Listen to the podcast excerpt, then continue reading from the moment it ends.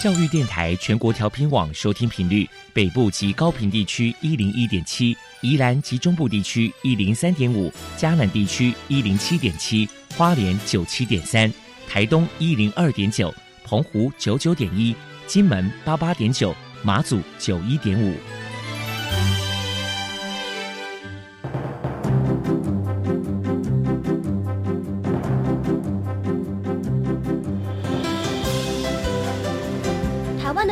怎么做才能使孩子面对未来的社会呢？当我们期待学习者改变的同时，也期待教师的教学方法跟着改变，家长的观念也一起改变，一起携手协力同行。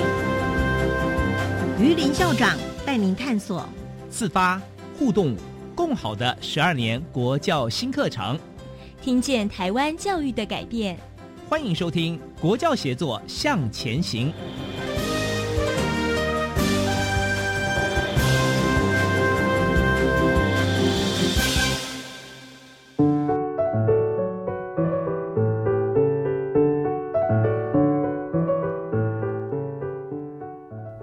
听众晚安，现在您所收听的是教育广播电台专为推动十二年国民教育新课纲所规划的系列节目《国教协作向前行》。这个节目在每个星期三晚上六点零五分播出。我是节目主持人于林。今天的主题，我们谈的是生生用平板，让教室中的学习不一样。邀请到的。两位贵宾分别是台北市立大学教育学系黄世华副教授，以及新北市文德国小的丁思宇老师。啊，两位老师在这方面都是相当的权威深入的哈，来为我们分享生生用平板的教学现场中，老师如何教，学生如何学。现在我们先来收听笑声飞扬的单元。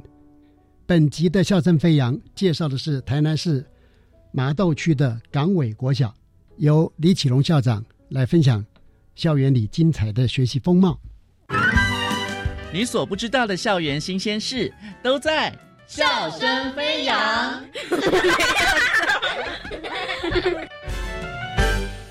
欢迎来到笑声飞扬，我是方如。今天呢，我们很开心的，我们在单元当中邀请到了台南市的港尾国小的校长李启荣校长来到节目当中，和听众朋友们分享。校长您好，呃，方如好，各位听众朋友大家好。嗯，那首先呢，要先请校长来跟我们听众朋友们介绍一下自己，然后还有我们的港尾国小。大家好，呃，我是台南市麻豆区港尾国小校长李启荣。然后大家都知道麻豆的蛙桂还有文旦非常的有名。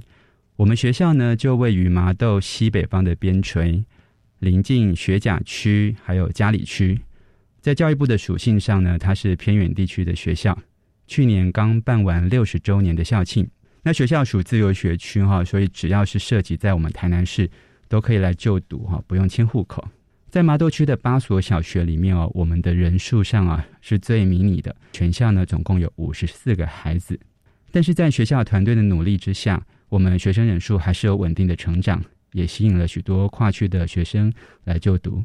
好，那配合一零八新课纲呢，学校在校定课程的部分，我们学校目前有四套的同整性的探究课程在进行哦，其中呢包括麻豆乐活游、国际探索。喜乐阅读以及幼乡一世代等等，也就是因为地处比较偏远哦，我们心里很清楚，我们一定要比别人更加的努力哦，不是说把学校办好而已哦，而是必须要好到家长他愿意啊，每天多花一点通勤的时间把孩子送到学校来。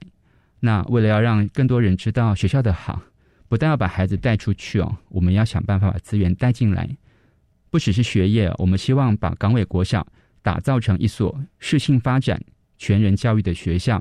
用全校的力量来栽培我们的孩子。听到我们在学校的呼应这个一零八课纲各个不同的目标，例如说呃双语教育啊，或者是国际教育，或者是我们在呃这样子的数位学习上面，请问一下港委国小各自做了哪些努力？有没有一些成果可以跟大家分享呢？啊，谢谢方荣哦。那首先我跟各位报告的是双语教育的部分哦，因为现在我们国家在二零三零年要成为双语国家，那各个县市其实也都非常用心在这个部分。那除了我们拿下英语读剧这样的一个成绩之外哦，其实我们本来这个学校在双语的教育部分，我们就是很落实课堂的学习。嗯，我们有非常优秀的英语师资。那除了正式的英语课程之外哦，我们在弹性课程里面有规划了国际探索。就是希望让小朋友啊多开口，然后他实际上去运用英语。所以呢，像有一些重大节日部分，我们都会安排英语闯关的活动，好，例如像圣诞节，好，或是万圣节等等。那在学校里面，我们也透过呃环境部分的布置哦，是让小朋友每天都看得到。然后我们透过小朋友对老师这个口说的检核，就是会安排一些检核的方式。偏向中午啊，我们也会收听教育部的 Cool English，嗯，对，或者是 ICRT。就让老师去去调配，所所以每天就是都善用每一分每一秒。虽然我们是小学校，但我觉得小朋友其实每天过得很充实，也很忙碌。所以呢，一些数位平台，就像我刚刚提到的，我们都会呃，不管是介绍给小朋友，甚至我们也会介绍给家长。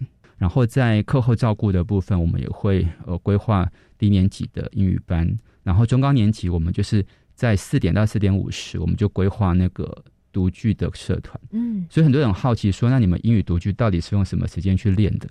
对，我们在还没有规划这个社团之前，我们都是用午休时间，哎，其实很辛苦。对啊，嗯，对。那后来我们把它转换成一个模式，就是用下午的四点到四点五十分那个课后照顾时间，我们其中有把它开成呃英语独剧社团这样的类型。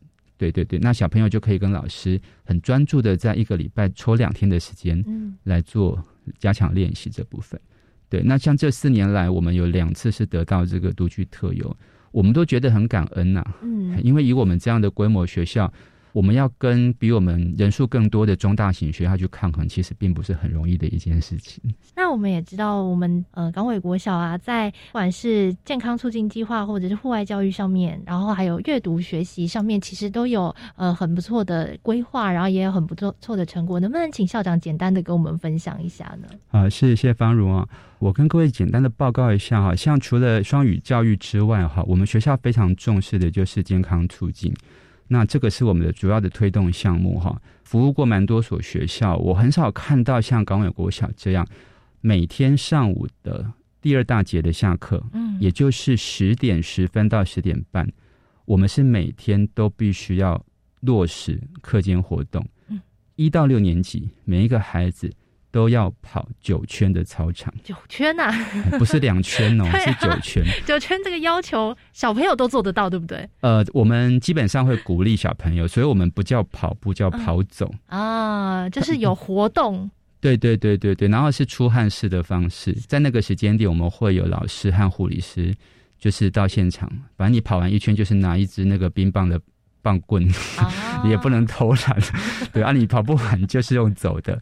可是你就是不能说我这件事情不做，对，让他养成运动的习惯，除非是身体不舒服。对对，这个很落实。然后在下午的课间活动时间，我们还有一个二十分钟，就是跳绳，好，还有就是做望远凝视。是，反正就是不管有多忙碌，到了那个时间点，大家就是把手边的事情放下。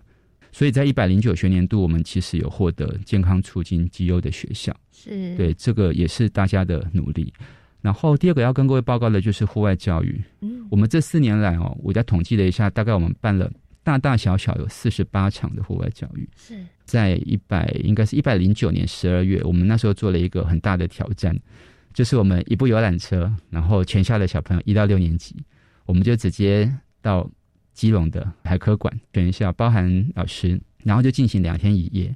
那当时我们在提这个构想的时候，很多老师会觉得，那一年级、二年级他们去那边可以自理吗？他们洗澡部分有没有什么问题？那其实我们是规划了一年，呃，觉得时间成熟了，好，然后带小朋友出去。那带小朋友出去也不是走马看花，我们很注重一个户外教育的。前中后三个阶段，嗯，啊，例如说我们那次去基隆，我们在第一天晚上啊，坐公车到那个基隆庙口夜市，我们就是挑战那个无素饮食。这两天一夜，包含去基隆庙口，完全都不能带塑胶袋啊，哈，或是那些一次抛弃性的那些东西。对，那这个户外教育其实也是很多家长很喜欢我们学校的原因哦。所以我们去走过很多地方哦，包含像台南市美术馆啊、奇美博物馆。啊，去看安平的建师，去看四草的红树林，去看金寮的五米乐社区哦，南营天文馆、消防局、气象中心、货柜公园。水稻博物馆，哇，很多很多地方，非常非常的精彩，非常丰富。好，最后呢，我们要请校长呢，再跟听众朋友们分享哦，我们港尾国小还有哪一些特色？您觉得一定要跟听众朋友们分享？还有最后，您对呃港尾国小有哪些期许呢？呃，除了我刚刚跟各位报告的我们的双语教育、我们的健康促进以及户外教育以外哦。我们本身非常重视小朋友的学历，那很多科目的基本其实是语文的部分，所以呢，我们学校对于阅读理解这方面的学习策略非常的重视。比方说，像我们小朋友去参加礼拜五的周会时间，不管是听什么样的主题，我们的孩子一定要带一支笔跟一本笔记本，嗯，去学习做他的学习笔记。是对。那因为我们学校有发展心智图的模式，所以他们就会。依据他们今天收到的讯息，去画出他们学习的心智图，对，所以那是聆听转化成文字的一种习惯。我觉得这部分是蛮重要的。再加上我们有推晨读十分钟，我们也有呃国语日报的读报教育等等，这个部分我觉得很落实。那像暑假、寒暑假，我们会去申请一些阅读营队，好，比方说我们有跟呃府城说故事协会啊去合作过。那因为学校真的也是比较边陲，而且不大，所以。怎么样让人家看到我们的好？其实这部分港尾国小做的很多哈，包含说我们从一百零七学年度四年以来，我们已经有写过超过一百篇的新闻稿。对这个部分，的确是让很多人能够更认识我们学校。然后我们也自己做了一个脸书的粉丝专业哈，像我们学校的人是这么多，可是已经有一千三百五十个人次啊，去帮我们按赞追踪了，这个是我们全校人数的二十五倍。好，所以我想这个部分，我我们必须就是真的很努力。港尾扬帆，教育启航。我们今天真的很感谢，让港尾国小可以有机会啊登上全国平台，让更多人看见港尾的好。那其实我们一直相信，教育的本质它就是很单纯也很美好的。我们希望呢，能够透过教育的力量，把每一个孩子都带上来，适性扬才，打造舞台，让每个孩子都能够自信、快乐的成长。谢谢大家。好，今天呢，我们就再次谢谢我们台南麻豆的这个港尾国小的李启荣校长，在节目当中跟听众朋友们分享。谢谢校长，谢谢，谢谢。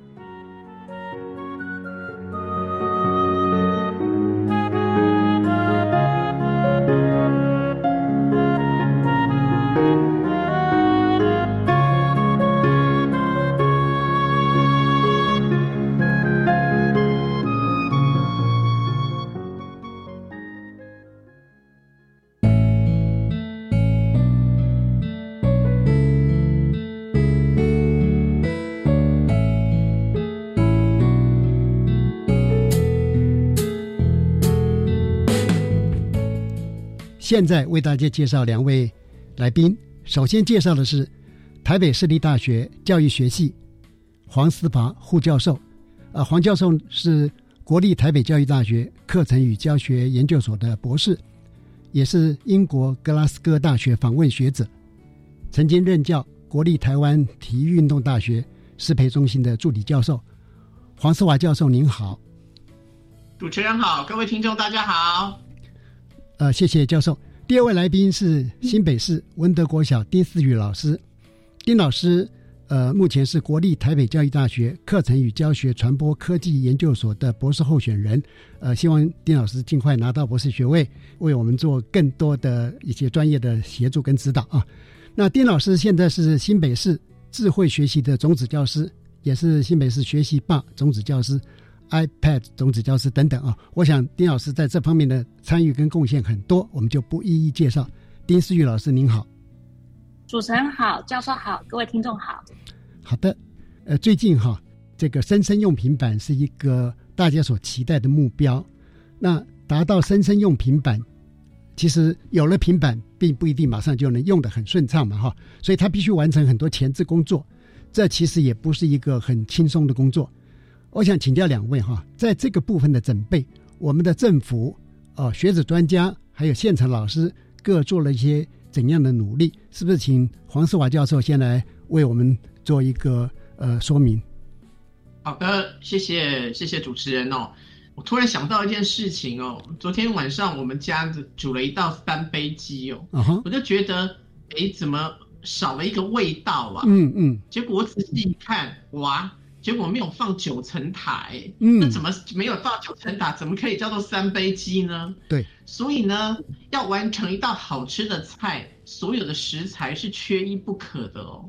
就像是我们要完成一个生生有平板的任务，如果说我们的政府机构没有一个很完整的配套措施哦，那这个计划也不可能推行的非常的顺畅哦。所以呢，我们的政府。有一个四年两百亿的中小学数位学习的这样子的一个精进方案哦，他决定用四年投入两百亿的经费，去让整个学习、整个这个设备都达到一个提升哦。其中这个方案的第一个部分就是数位内容的充实，那第二个部分。也就是今天刚刚主持人讲的，是行动载具的一个提升，嗯一共编列了四年一百四十亿元哦。这个计划的四年一百四十亿元呢，是希望说在偏远的地方，这个学生跟平板的比例是一比一，也就是说在偏乡的学校，每个学生都有一块平板。是是。那偏远的地方呢，是这样子。但是非偏远的地方呢，像大都市的学校就是六比一，也就是六班会有一班补充平板，用这样的政策呢，来让这个载具能够得到一个充实。另外，教育部还提倡了一个计划，叫做 BYOD。跟 THSD 这两个计划哦，那其中的 BYOD 它的英文叫做 Bring Your Own Device，就是学生自己带载具到学校来，也就是这个载具是由家里去准备的。如果说这个班级有一半的学生，也就是五十趴的学生。可以自己带载具到学校来学习的话，那他就可以加入这个教育部的这个 BYOD 的这个计划。是，那教育部会补充一定的经费，让这个班级去实现这个计划。嗯另外第二个，刚刚我说的 THSD 这个计划，那它的英文叫做 Take Home Students Device，就是学生把载具。带回家去学习，嗯，那这个计划的载具就全部都是由政府来提供载具，是让学生在进行数位学习的时候，不只是在家里进行，他也可以把载具拿回家里进行无所不在、不限时间跟空间的这样子的一个学习哦。哦，这个很好，这个部分，对对，呃，我觉得。呃，这回有特别考虑到所谓的城乡的差距跟数位落差的问题。没错，嗯嗯嗯，请说。没错，嗯，所以不管是 B I O D 或 T H S D 哦，都希望这个学习不是只有在学校，是也能够到家里去进行学习。所以这个是政府单位目前针对这个四年两百亿在载具这个部分的一个规划。是是。那我们真的看得出政府在这一次政策上的用心跟决心哈，尤其刚刚教授点出了一个问题了，就是已经不再是所谓的数位教学而已了，我们已经进入到数位学习了哈，所以这时候载具的重要性，哎，对对。那教授是不是也请继续为我们看看还有什么其他呃值得我们来关注的？对，所以呢，如果说只有载具。而没有网络，那这个学习也可能没有办法达成啊。是，对，所以政府也考虑到了这个网络频宽的提升哦。是，所以它的这个制度，这个四年编列一百四十亿的这个部分呢，也要让学校连到这个各县市的网络中心的频宽啊，由三百 M 提升到一 G 哦。是是。另外。还补充了这个无线网络的 AP 三点零九万台，然后呢，扩大这个数位学习的场域，嗯，能够让整个学习的网络可以更畅通。是，哦，所以基础建设也完全考虑到了，嗯嗯。对对对对对，那因为这个计划已经开始实施了，然后这个 AP 已经也把补补助的学校、申请的学校都补充进去了。那我不晓得这个丁老师，你们班现在的网络通顺吗？然后学生使用平板的状况还好吗？是我们马上请教现场的丁思雨老师。我们班就是其实已经从五年级开始就已经享受这样子政府的美意非常久了，网络非常通顺，然后学生学习的状况也非常好。然后就是因为政府啊，然后有给我们很多的资源，所以我们就可以很无后顾之忧的进行教学。是是。那所以在这个部分呢，我觉得如果我要回答这个问题，我会以一个现场老师的角度来回答这个问题。嗯，请说。好，因为随着科技的进步啊，我们现在教学的方式其实要跟以前是不一样的，学生才会愿意去学习跟聆听嘛。那所以教育部这一次提出生生用平板的这项政策啊，关于老师做了哪些努力呢？可能就是两个部分。第一个部分就是老师要主动增能，就是身为老师，我们都会很努力、很努力的去增能，去学习如何使用平板啊，还有各项教学应用的 App。所以呢，其实老师真人真的相当重要，是。因为教育部科技辅助自主学习的案子啊，所以我们班上的学生其实从五年级就开始生生用平板，那他们现在要升六年级了，那要教孩子怎么正确的用平板在学习之中，那我身为老师，我一定要学会这些技能，我才能教他们如何用，而且是正确的用。的确，那这样子。教会他们之后，其实他们在未来生活中升高中的时候，也可以将小学时所学到累积的一些技能，像是搜寻资料啊。简报制作等功能，那应用在他未来的学习当中。是。那因为有这样子的计划跟案子，所以我从一百零八年开始，我自己就申请加入 iPad 种子教师的行列。那透过其实加入这个种子教师，他每个月会有固定要我们在社群当中分享啊，然后也会有定期的社群聚会。那这样子就会督促自己很认真的运用这样子的。载具在教学之中，是那当我这样子用在课堂之中的时候，我发现我的学生他也潜移默化就会去学到说，哎，老师是如何传档案呐？那如何投影到大屏当中啊？那如何做简报？那所以这个地方我觉得老师真的很重要，我自己去报名。那同时，其实各县市政府跟教育局啊，他们都会规划很多的平板运用于教学的研习，然后让我们知道这些管道，我们也可以主动去呃进行学习跟报名。是，这是第一个，我觉得老师做的努力。那第二个老师做的努力就是我们要让报名的踊跃吗？丁老师有很踊跃啊，因为是有这么多的场次，有这么多的研习。老师报名的是很踊跃的，还是对，非常踊跃，常常那个名额都是很快就报名完的，甚至有一些研习是在假日哦。我上线的时候，我都看到大概都会有一两百位的老师在上面学习。是是，那有些都还要开 YouTube 的同步好的好的，听到老师们对于这么热烈的一种回响跟进修，我们很开心哈。呃，但是呢，我们知道哈，三生用平板就是。任何的教学很重要的就是它的学习内容够不够哈？这个部分我想我们听一段音乐之后哈，呃，再来继续请教黄思华教授跟丁思玉老师，就是我们在这个部分数位内容的学习内容够吗？然后呢，我们的老师呃已经会善用这些策略模式吗？到时候再请两位也为我们举例说明，谢谢。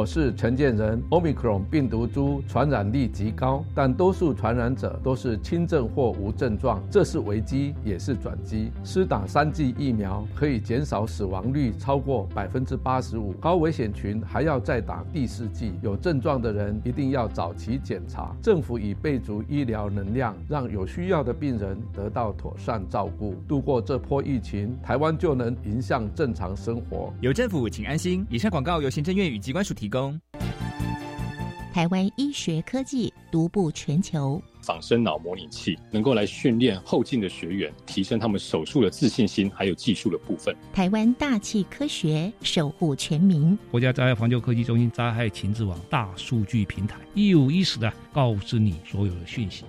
每周三上午十一点零五分，新科技大未来节目带您认识台湾新科技，共同迎向幸福的未来。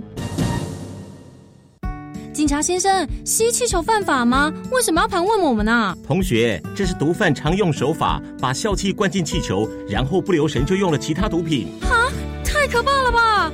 笑气属于新兴滥用物质，滥用会造成脊髓病变、精神疾病，甚至瘫痪死亡，千万要小心。提醒您，笑气气球别乱吸，新兴毒品要远离，拒绝毒品，你我在一起。台北市政府卫生局、台北市立联合医院关心您。我们都在教育广播电台。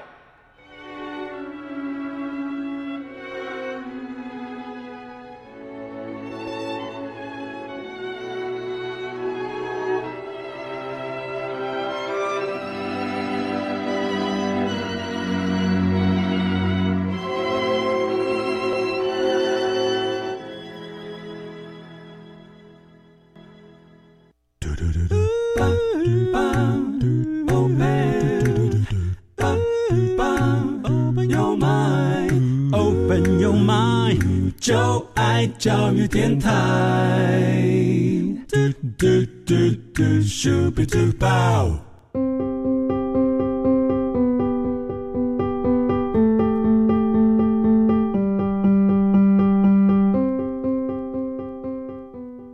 各位听众好，您现在收听的节目是《国教协作向前行》，今天的主题是“生生用平板，让教室中的学习不一样”。我们访谈的是台北市立教育学系副教授黄世华教授，呃，以及新北市文德国小的丁思雨老师。刚才我们也呃谈到，生生用平板需要很多的学习内容，是不是？请黄教授先谈一下，目前是如何在充实这个学习内容？好的，刚刚讲到了这个四年两百亿的计划，是其中的第一项分项呢，就是。数位内容的充实计划，那这个计划呢，一共在四年编列了五十六亿哦。那它这个计划四年编列五十六亿，分成两个部分，第一个是由公部门跟这个私人的厂厂商。一起来设计典型的学科跟非典型学科的一个内容。第二个是政府补助经费给县市政府教育局处去购买优良的教材，而这些教材呢，都会送到教育部去做一个审查。也就是说，这些所有厂商有意愿提供给学校的教材呢，都必须先送到教育部，让教育部有一群审查委员哦，先。非常非常严格的把这些教材一个一个看过、审查完了之后，才由教育部去公布这些优良教材的名单哦，让各县市政府教育局处去做一个选购。是，所以在充实数位内容的部分，我们的教育部也做了一些努力哦。嗯，我觉得哈，这种做法哎，很显然比过去哈要来的更符合各县市不同学科、不同老师他的需求哈。我想。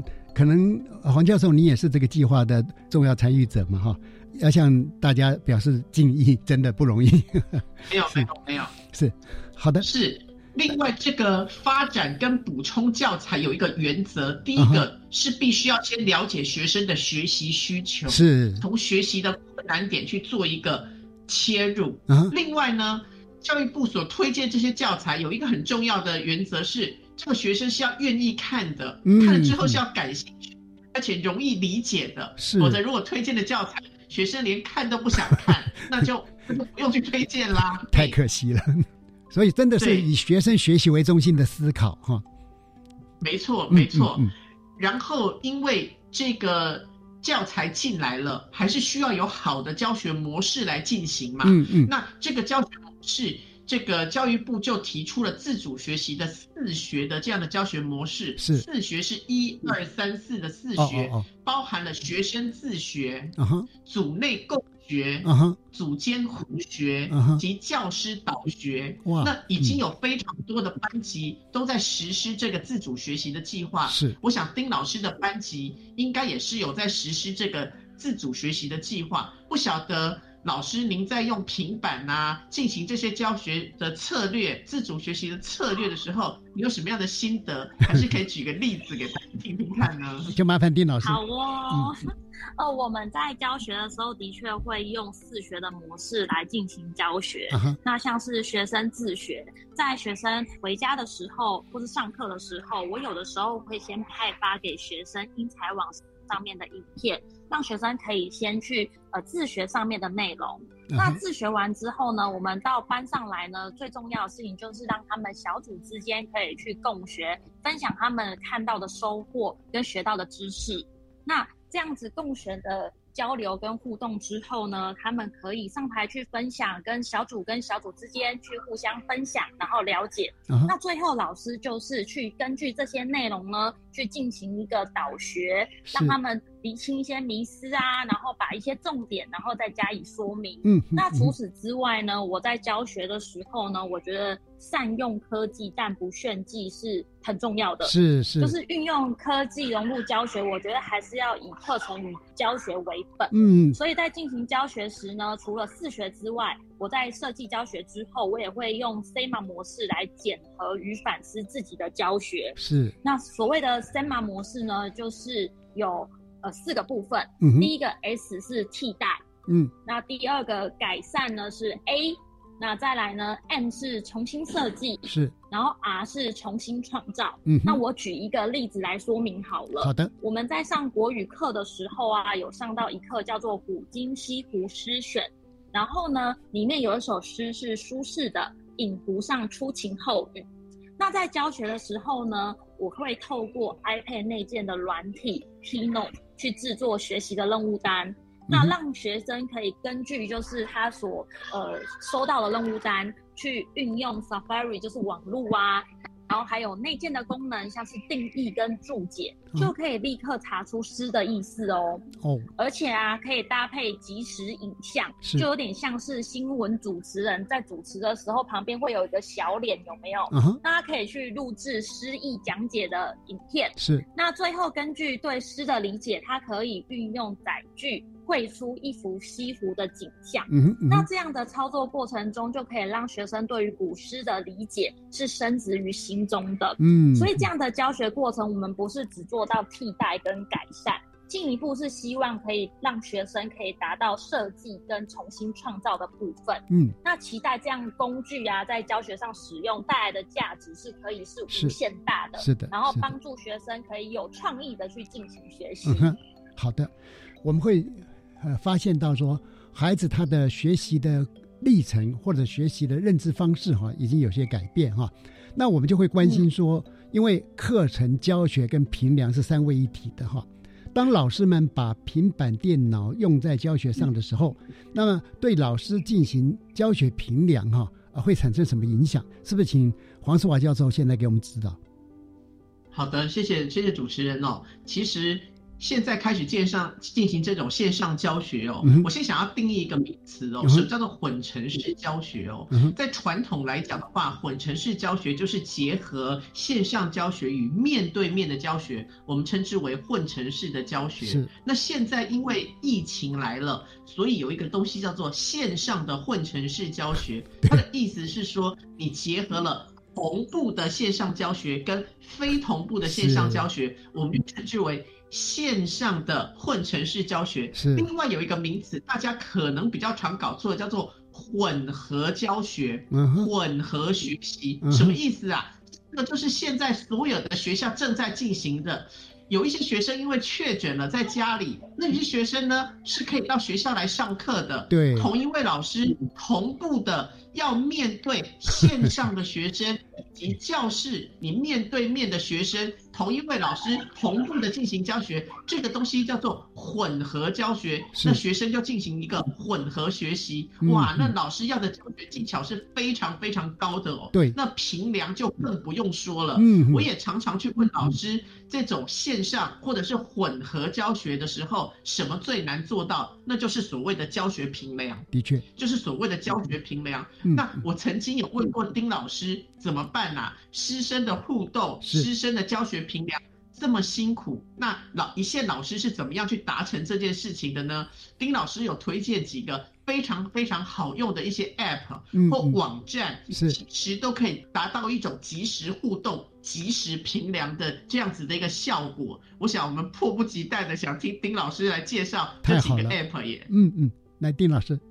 好，我在教学的时候啊，其实刚刚那个黄教授有讲到，就是会运用一些平台来进行及时的评量啊，像是我会用 Padlet，然后是一个线上有点像是公布栏的一个平台，是它可以让学生把他的作品给放上去，或是想法放上去。嗯哼，那放上去之后呢，同才可以互相的去给予可能爱心啊。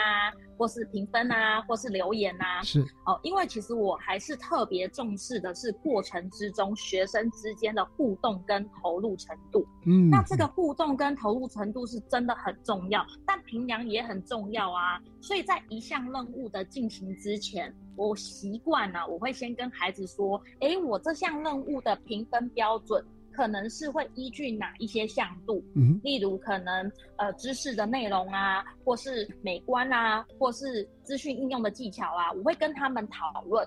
当大家同意说我们的评量标准是这些向度之后，在任务完成后，我就会让孩子们自己去根据这些向度去练习自评跟互评。是。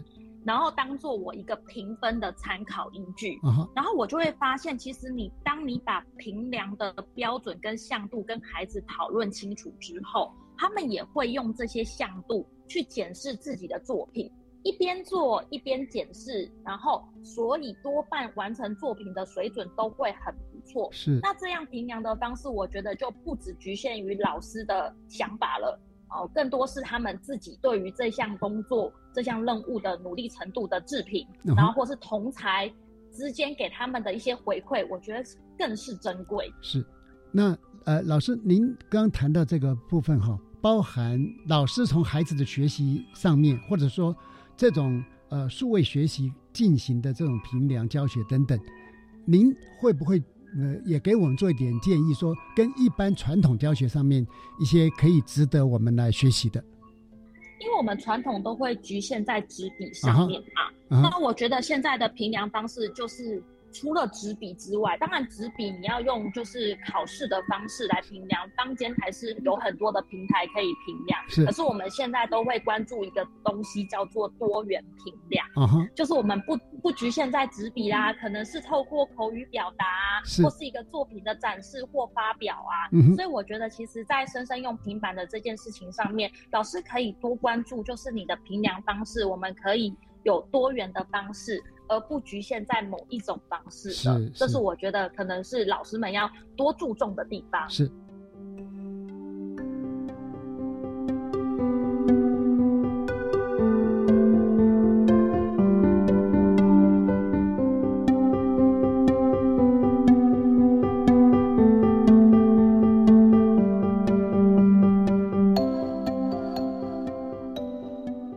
其实刚刚的嗯，您的观点也点出说，呃，我们在整个呃，生生用平板或者数位学习、数位教学上面哈，老师他的一个关键跟核心的地位哈，所以我们想请教两位的，就是有哪一些资源可以运用，让我们的老师不但是孩子要所谓的自主学习嘛，老师他也可以呃自主学习、自我成长啊、自我充实。尤其呢，老师他不是孤独的，老师他有很多的伙伴，那如何运用？呃，教师的专业社群来增能培力哈，就这方面来呃而言，呃，请黄世华教授呃来给我们做一些回应。好，谢谢主持人哦。那个我先简单的再补充一下刚刚的那个评量的部分哦。是，我觉得评量不是在为难学生哦，而是在找出学生学习的弱点，来帮助学生达到更好的学习哦。所以在这个部分，教育部有一个。刚刚的那个四年两百亿的计划的计划三，就是一个教育大数据的一个分析计划。他在这四年编列了四亿元，他最主要的目的就是要做一些学习评量之后一些。大数据的分析哦，那当然这些东西都是去识别化的，保护学生的个资哦，找到学生的学习的弱点，给学生自己的一个个人化的学习路径哦。所谓个人化的学习路径，就是他这个单元学的不好，可能是因为他前一个年段的某一个知识点没有学好，引起了他今天学的不好。让学生更有一个所谓的个人化、差异化的教学哦，我想这是平凉最主要的目的哦。是，那老师到底有哪一些资源可以运用，让他自我的成长呢？我曾经在去年的四月二十号的时候，参加了一个 OECD 哦，也就是一个美国的经济合作的一个经济合作暨发展组织哦。办了一个后疫情时代的研讨会哦，那这是一个线上的研讨会，巴黎时间下午的一个两点的时间，我就线上听了这个研讨会。他说哦，当这个疫情来的时候呢，政府单位跟老师同时都要做到三件事情哦，其中老师要做到的三件事情呢，其中一样呢，就是老师要有能力。去重新设计线上教学的内容，使用教学的平台，以及运用非常好的工具来进行师生互动，这个是老师要做到的三件事情。那刚刚一开始丁老师就有说过了，不管是县市政府的教育局处，还是教育部，都办理了一系列的这个研习哦，因为毕竟线上教学对于老师来讲。跟传统的教学来比，他们还是属于一种比较陌生的状况。的确，到底怎么样把线上教学教得更好，嗯嗯，让师生或生生的互动更没问题？其实有一些老师是非常迷惘的。那透过这些研习，老师们可以知道说，原来我只要利用一些小工具，我只要利用一些很简单的教学策略。就可以把这个线上的教学做得更有趣，师生的互动也做得更好。是，那其中有好几个场次的讲师，就是我们的丁思雨丁老师哦。是，我想丁老师可以一下你所进行的这些场次，你跟老师们分享的内容哦，丁老师。好的，呃，我想要先跟大家分享一下，就是呃哪些资源可以运用，让老师能够自我成长跟充实，然后。我自己会透过哪一些东西去充实自己，像是 F B 就是 Facebook 上面，其实有很多教师的可以参与的社群，是像是如果是 iPad 教学会有 iPad 种子教师的社群，那像是 Microsoft 也有台湾微软创新教师社群。那像是 Google 也有 GEG 台湾这些社群里面，都会有很多很热血的老师去分享啊，平板应用在数位教学的一些资源跟方法，甚至是呢，在 YouTube 上面去搜寻一下，像是教育部科技辅助视性教学与自主学习的这个计划啊，他每个月都会邀请很多老师进行线上分享。那在分享的同时，他们也会把这个。分享的内容给录影，录起来之后会上传到 YouTube，是那老师就可以随时的去进行自主学习跟复习。那我发现其实现场的老师特别喜欢的就是如何应用在教学当中，这对他们来说就是具体实物的操作与应用，对他们来说是最重要的。所以老师们可以透过。F B 啊，或是 YouTube 去搜寻一下，其实真的有好多资源可以学习。我常常都是这样搜寻的。是，诶，因为从刚刚黄世华教授所谈到整个专业的发展，以及丁老师所谈到的哈，我我觉得老师们可能从一开始对数位教学、数位学习是陌生的了哈，甚至于就像您刚刚讲的，有点迷惘哈。可是当他真的开始进入之后，很可能会从熟悉。变得更加精熟，甚至从精熟熟能生生巧，我猜了很多老师，说不定现在已经变成是很喜欢这种数位学习，他也会做出很多很创新的事情哈。刚刚听两位的说明，我发现孔老夫子现在一定很高兴啊，因为他当年的理想哈，所谓的因材施教跟有教无类，为什么在这么多年都很难去在现场上去实践哈？其实的确是缺了数位工具哈。从刚才教授的整个专业规划的蓝图，跟丁老师在现场所看到所做的，那我觉得说，的确我们现在是可以哈，把所谓的因材施教、有教无类的理想啊加以落实哈。那当然呢，我我还是很关心的哈。诶，如果从老师的观点来看的话哈，希望学校如何来支持？那当然可能从呃黄教授那边也会给我们指导说，或者是说地方。教育局处啊，他又可以怎么样来协助学校等等？呃，是不是请黄教授从老师的观点来谈一下这个这个数位教学的问题？好，我觉得不管是地方政府的教育局处，或者是学校的行政单位。要支持老师进行这种数位教学是一件非常重要的事情哦，因为如果学校或政府不支持的话，是。老师一个人打独斗是非常非常辛苦的。我真的是亲眼看到有不支持的学校跟支持的学校，那真的差的非常非常的多。我我不要讲不支持的好了啦，支持的，因为也不要讲这种东西，就是如果是一个支由校长开始就支持学校发展的学校，他们的具体做法是：第一个，他们会把愿意做这个所谓的这个精进计划的班级的老师，是他们的空堂是排在。比如说礼拜五的下午，这些老师都排他们的空堂，这是第一个。第二个是因为现在少子化，会有一些空教室，那他们就会有一个教室变成是这个数位精进计划老师们一起讨论的教室。嗯，这个是我亲自看到的，在南投的某一所国中，校长是非常非常支持的。也就是说，他就用这样子的方式，是。让这些老师有同一个空堂的时间，是。一起在这个教室里面讨论课程，然后有一间教室等于说是他们的一个基地。结果有一件让人家非常感动的事情，虽然是礼拜五下午才是他们共同的讨论时间，嗯，老师告诉我说，每天只要放学，他们都会特地绕到那个教室去看一看，是。每一天。都有老师在里面讨论，这个变成一种老师自发性的想要去做这件事情，那这个学校就有一个成功的模式存在了。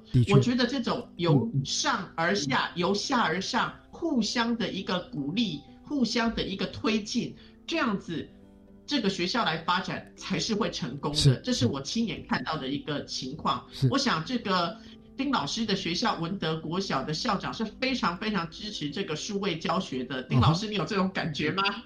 真的，我刚刚听到这个呃访谈的题目，我就觉得天哪，我真的太幸福了。因为呢，我们文德国小的惠美校长，然后还有教务主任、资讯组长，都相当支持用平板在教学上。所以呢，我们学校其实有提供很多的研习真能的社群。就是资讯融入教学的社群，可以让老师们去进行互动，然后透过就是一些已经比较呃，在这个资讯融入教学可能比较专精的老师的带领之下，然后就可以介绍这些东西给所有的老师知道，然后一个带一个，这样子就是老师们就比较容易可以去自我成长跟充实，是，然后老师。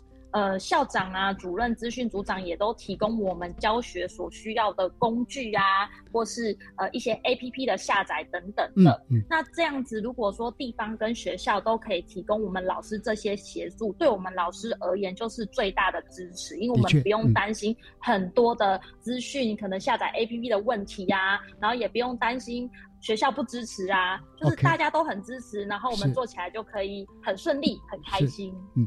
呃，我我相信哈，因为不管是数位教学、数位学习等等哈，因为在早期可能因为设备不足、频宽不够等等，也许有些老师在过去投入之后，觉得用起来不是那么顺手哈。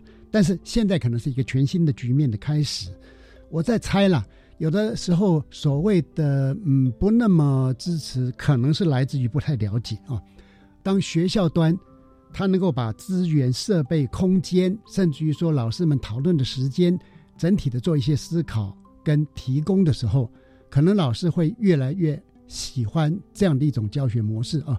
甚至于我也我也在思考一个更深远的影响，就是由于疫情所造成的，刚教授提到的混成学习、混合学习各种不同形态的产生，很可能对于未来我们的教育现场会产生很大的变化。那在这样的一个变化当中，能够掌握数位学习方向的呢，可能哈会带动我们的学校，甚至于整个国家会往前迈进呢。相对的，可能如果在这方面因为迟滞而没有往前迈进，其实会对个人来讲，或者是学校端来讲，都可能是呃会带来某一种的危机哈。好的，因为这个题目哈是非常的重要又精彩哈，但时间关系，是不是我想请黄世华教授跟丁思雨老师为我们今天的访谈做个总结？先请黄教授。好的，谢谢主持人哦。嗯，我曾经看过一个报道哦，南韩呐，因为南韩大家知道它的疫情也是非常非常严重的哦。南韩呢，因为他们在推线上教学，而老师，尤其是一些比较资深的老师，因为没有办法去适应这种新兴的教学的模式，嗯，让他们的心理非常非常的受伤，而且还去求助心理医生。是是。所以，南韩的教育部提出了一个制度，叫做荣誉退休制度。什么意思？就让这些老师虽然还没有届龄，就让他们可以申请退休了。因为他们的压力实在太大，没有办法再继续教下去了。我想这个疫情，那对于整个教育的冲击是非常大的。是，这个时候我就想到，我们台湾的老师其实是非常非常厉害的。嗯，我自己接触还没有一位老师因为这样子的一个转变而萌生退役，而是老师去突破了这样子教学的困境，适应了一种新兴的教学策略。而把这种线上教学，不管是用 Google Meet，不管是用 Teams 还是 Webex，任何的线上教学平台都操作的游刃有余。甚至我刚刚讲的混合学习，就像是我看过几场的教学演示，不管是面对现场的同学，还是居家在家里线上的同学，是老师们都可以做一个很好的师生生生的互动。所以真的要给。我们台湾的老师按一个赞哦，是是，再加上政府有这些政策，提供了平板，提供了网络，提供了 IP，是，我想不是敌之不来，正是无有以待之哦，是，因为一直告诉我们这个病毒会不断的变异，是的，老师们学习的这个信心，我想能一定能够突破这个困境，让这个台湾的教学永远都不会因为疫情而有所中断的。谢谢黄教授，也谢谢黄教授哈。对我们国内老师这样的努力的肯定啊，呃，接着也请丁思雨老师来为我们做一个总结。好，我一定要说一下，身为台湾教师的一员，我自己都觉得很骄傲，而且也要帮全台湾的老师鼓掌，因为我觉得老师们真的很厉害。在去年五一八停课之后，可以看到就是全台湾的老师。立马想尽各种方法，就是要让学生可以好好的学习。所以老师们其实真的不用担心生生用平板的这个政策。我一定要跟老师们说，不用很厉害才能开始，我们慢慢开始才会变得很厉害。是只要你愿意去做，其实一切都没有这么困难。而且台湾的老师真的都可以做得很好。是的，谢谢。呃，今天非常。感谢两位接受我们的访谈，呃，因为时间关系，我们今天聊到这儿。黄世华教授晚安，主持人晚安，丁老师晚安，丁思玉老师晚安，主持人晚安，教授晚安，各位听众晚安。